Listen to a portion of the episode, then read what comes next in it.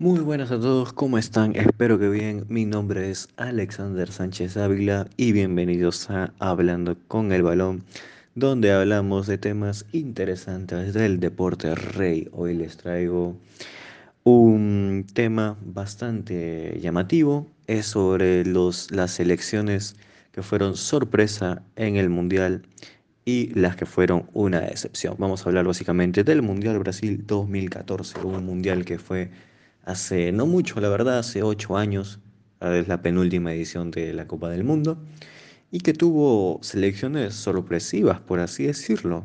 La más sorpresiva para muchos, eh, incluyéndome a mí, también siento que es la más sorpresiva, fue Costa Rica, que estaba en el grupo de la muerte y logró avanzar como primero un grupo de la muerte que estaba Inglaterra, Italia, Uruguay, tres selecciones ex campeonas del mundo, logra vencer a Uruguay por 3 a 1 derrota a Italia 1 a 0 y empata 0 a 0 con Inglaterra. Eso quiere decir que queda como puntero de ese grupo. En octavos de final vence a Grecia por penales y en cuartos, que fue donde quedó eliminado, pierde ante Países Bajos por 4 eh, a 3 en la tanda de penales. Aquel partido que fue recordado por el cambio de Tim Krul. Y bueno, otra selección que también fue sorpresa es la selección de Colombia. Colombia que llegaba sin Radamel Falcao, su futbolista principal, pero que en este mundial conoció la figura de James Rodríguez.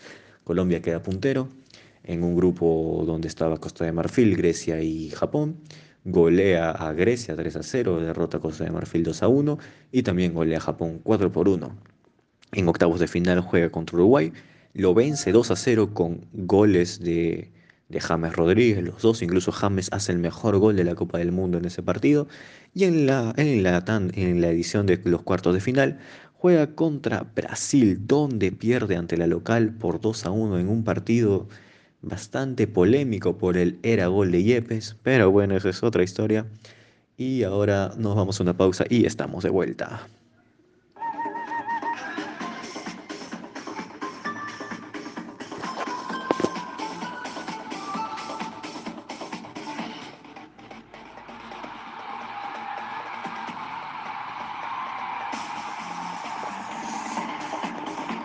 Y bueno, ya estamos de vuelta y ahora nos toca hablar de las decepciones de este mundial. Yo creo que la decepción principal fue España, la defensora campeona del mundo que llegaba a este mundial, siendo incluso favorita para llevarse esta edición, pero que lamentablemente para los españoles, claro, no fue así. España que estaba en el grupo B, tocaba jugar contra Países Bajos, que había sido la selección que le ganó en aquella edición de Sudáfrica 2010, la selección chilena y la selección de Australia. España debuta con una goleada terrible ante Países Bajos, aquel 1 a 5 donde Van Persie hace un golazo.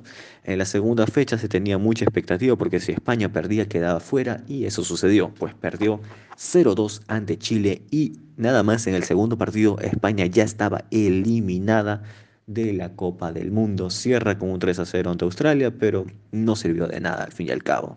Otras dos decepciones fueron Italia e Inglaterra, justamente como mencioné, están en el grupo de Costa Rica.